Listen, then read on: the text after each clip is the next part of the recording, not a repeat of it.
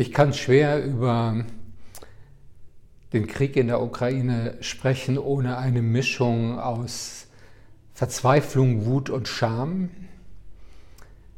Verzweiflung darüber, dass in der Ukraine jetzt Wohngebäude beschossen werden, Zivilisten sterben, ukrainische Soldaten ihr Leben opfern, in den großen Städten die Menschen wieder in Bunkern und in U-Bahn-Schächten Zuflucht suchen müssen, zum ersten Mal seit dem Zweiten Weltkrieg.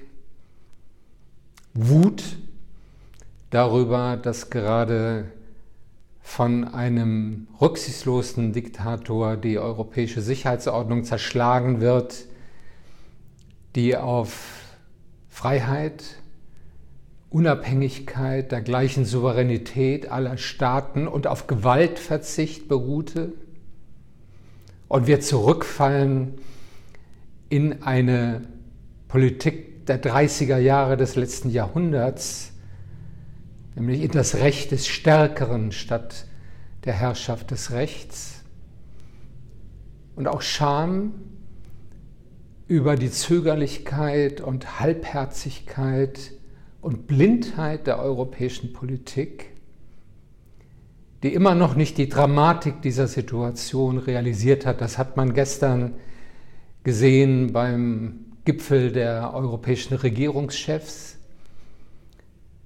wo vor den beiden entscheidenden Sanktionen zurückgewichen wurde, die das Putin-Regime wirklich treffen würden, nämlich den Ausschluss aus dem SWIFT-Zahlungssystem was sofort den internationalen Handel Russlands unterbrechen würde, und einem Öl- und Gasembargo, das dem Regime seine finanziellen Mittel entziehen würde.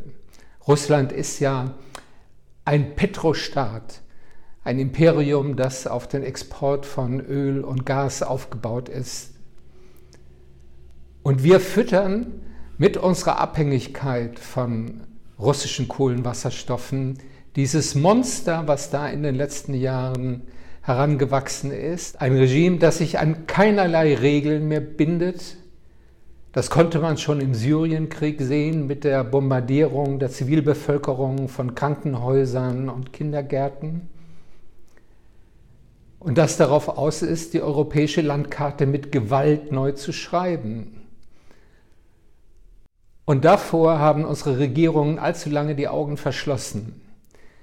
Wir haben unsere Abschreckungsfähigkeit über 20 Jahre hinweg aus der Hand gegeben. Die Bundeswehr ist heute nicht einsatzfähig und wir sind nicht in der Lage, unseren Beitrag zur europäischen Sicherheit zu leisten. Für viele unserer Verbündeten gilt die Bundesrepublik inzwischen als Trittbrettfahrer der Sicherheitspolitik. Das muss sich gründlich ändern. Genauso wie sich unsere Energiepolitik ändern muss, die nicht länger auf steigenden Gasimporten aus Russland aufbauen kann. Ändern muss sich auch unsere Mentalität. Wir haben uns zu sehr eingerichtet in einer Scheinwelt, in der es keine Gegner und keine militärischen Konflikte mehr gibt. Und inzwischen sind wir zurück in einer Systemkonkurrenz mit autoritären Mächten, für die Gewalt ein Mittel zur Durchsetzung ihrer politischen Ziele ist. Und davor können wir uns nicht wegducken. Die Ukraine ist heute der zentrale Schauplatz für die neue große Auseinandersetzung zwischen liberalen Demokratien und Autoritarismus. Wenn wir vor dieser Herausforderung versagen, wird das Konsequenzen haben weit über die Ukraine hinaus. Putin setzt auf die Schwäche des Westens.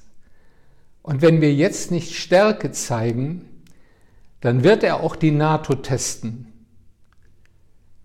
Denn er will nicht nur die Ukraine heim ins Reich holen, sein Ziel ist die Zerstörung der NATO, weil das die russische Dominanz über Europa sichert.